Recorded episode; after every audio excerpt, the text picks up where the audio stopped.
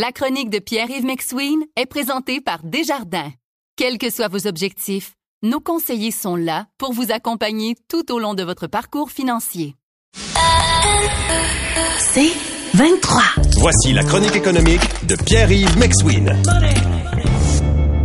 Ton premier sujet ce matin est vraiment important. Euh, puis j'aime beaucoup la question, c'est êtes-vous prêt en cas de chaos? Et ça, ça veut dire si une maladie vous frappe et vous amène malheureusement à quitter votre emploi, puis que vous n'avez peut-être pas les assurances requises là, pour euh, survivre pendant ce temps-là. Oui, euh, hier encore une histoire triste de campagne de sociofinancement qui passe dans mes réseaux sociaux, puis c'est une XIM depuis quelques années. Une personne qui a une maladie très grave, tout d'un coup doit arrêter de travailler, se faire opérer, puis ne peut plus faire quoi que ce soit. Et à ce moment-là, ce qui est triste, c'est que c'est émotivement très difficile, physiquement très difficile et évidemment, on n'a pas la capacité de travailler, puis on n'a surtout pas le goût de se concentrer sur l'argent et surtout avoir la capacité de le faire. Et un des réflexes de l'entourage maintenant, c'est de dire le sociofinancement, on va appeler les étrangers, les amis, les inconnus à donner. On met une photo, on compte l'histoire, puis on tente d'attirer l'empathie, puis de dire aidez-nous à aider cette personne-là. Puis dans notre monde d'aujourd'hui, on est très individualiste, d'avoir l'impression d'aider une personne, ça nous semble des fois plus grand qu'aider, par exemple, une campagne de financement d'un organisme de charité. Maintenant, il y a plusieurs enjeux là-dessus. Le premier, évidemment, le traitement du don. Les gens me demandent, Pierre-Yves, ces dons-là, pourquoi sont pas déductibles? Il n'y a pas de crédit d'impôt. Pourquoi j'ai pas d'avantage à faire ça? Mais dites-vous que s'il y avait un don entre vifs, donc entre deux personnes vivantes, qui pouvait donner un avantage fiscal, on passerait tout par ça pour se payer. Et donc, c'est pour ça que quand vous faites un don dans une campagne de sociofinancement pour aider quelqu'un, ben c'est un don. Vous donnez 100 pièces, c'est 100 pièces net, puis c'est tout, puis il n'y a pas de, de, report dans notre, votre déclaration de revenus. C'est comme donner 100 dollars à quelqu'un que tu connais directement. Là. Exactement. OK. Euh, si jamais il vous arrive la même chose, par contre, ça vous amène cette question-là. Si jamais d'un matin j'ai un cancer qui va me mettre sur le carreau un bout ou une maladie, quelles sont mes options? Et ça, c'est une question qu'on veut souvent pas se poser en espérant qu'il nous arrive rien. Mais regardez autour de vous, vos parents, vos amis, frères et vos sœurs. Tout le monde connaît quelqu'un gravement affecté par la maladie jeune. Donc, ça peut arriver. La question, c'est qu'est-ce qu'on fait? La première chose, c'est l'art de décision. Quels seraient mes besoins personnels? Dans ma situation personnelle en cas de chaos de trois mois, six mois, un an?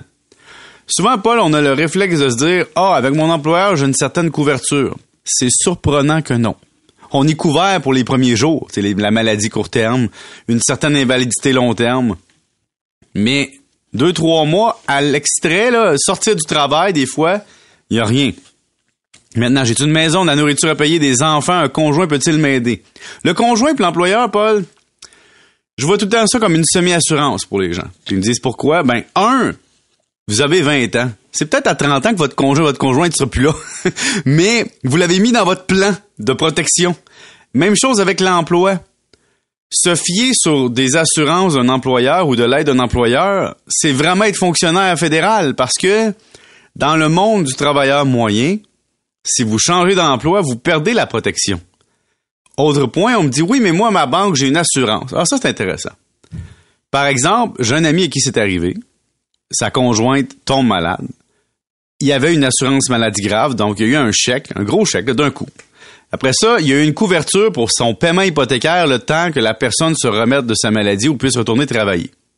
Et ça, c'est pas gratuit. Ça, on le paye dans notre prêt hypothécaire parce qu'on paye un taux plus cher souvent pour faire ça ou on prend une assurance en plus comme travailleur autonome.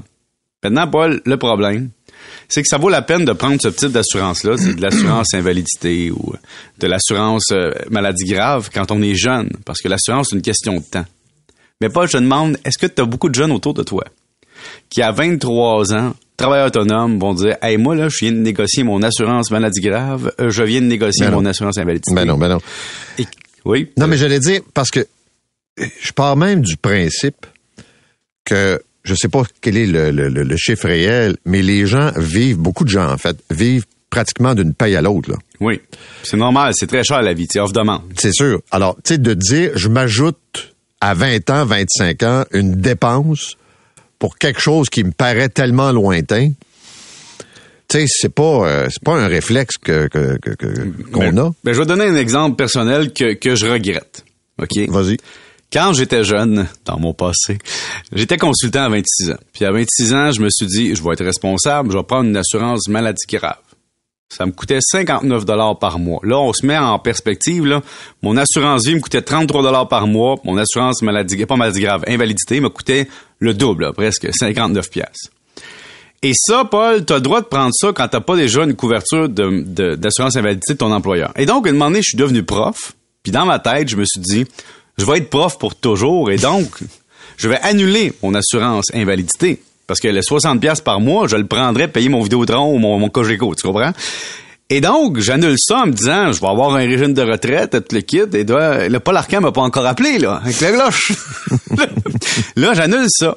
Je redeviens travailleur autonome, je fais d'autres choses et je me dis, mais quelle vision court terme quand même? T'as voulu sauver 60 pièces par mois dans ta jeunesse, parce que c'était matériel. Mais aujourd'hui, t'as réassuré invalidité. Ça va peut-être être 150, 200 par mois. Vous écoutez La Chronique économique avec Pierre-Yves McSween. Ici Patrick Marcelet. Dans la deuxième saison de mon balado Relève-toi, je reçois des personnalités d'ici qui ont su se relever après de difficiles épreuves. Cette semaine, Patrick Marcelet reçoit Geneviève Rioux. Il y a tellement eu plus d'hommes qui m'ont tendu la main après ça que d'hommes qui m'ont fait mal dans ma vie. Je veux pas laisser les hommes qui blessent gagner. C'est pas supposé d'arriver une fois, encore moins deux fois. Qui garantit que ça arrivera pas une troisième fois? Relève-toi, disponible dans la section balado du site web de votre station Cogeco Média. Présenté par les Centres de prévention du suicide du Québec. Mais il y a un autre volet que moi je regarde aussi parce que souvent on en a des cas là, puis il y a un qui, qui, qui, je pense, illustre euh, beaucoup de situations.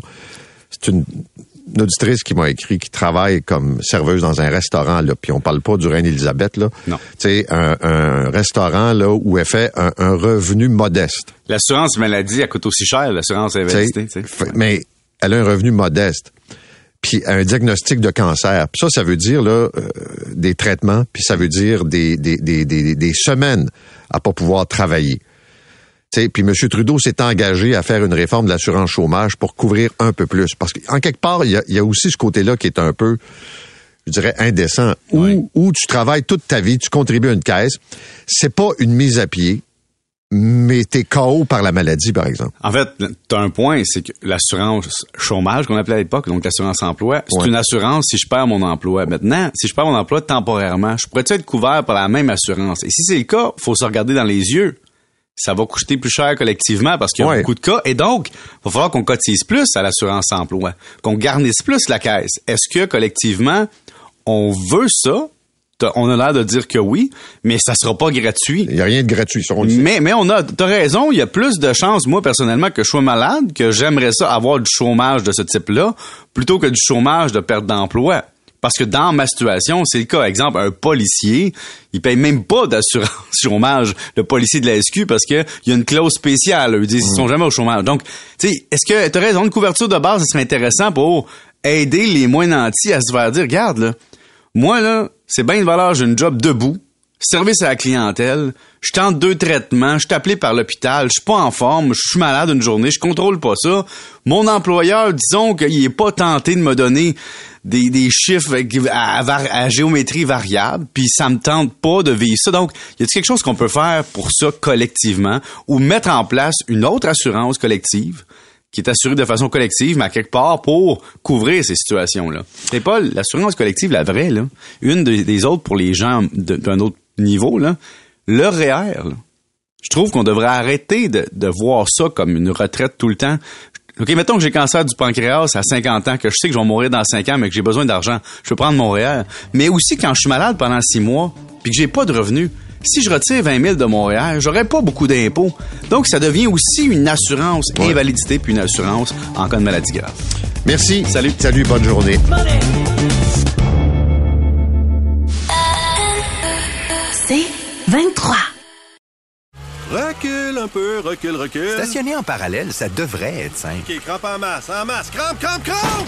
Faire et suivre une réclamation rapidement sur l'appli Bel Air Direct, ça, c'est simple. Des crampes. Bel Air Direct, l'assurance simplifiée.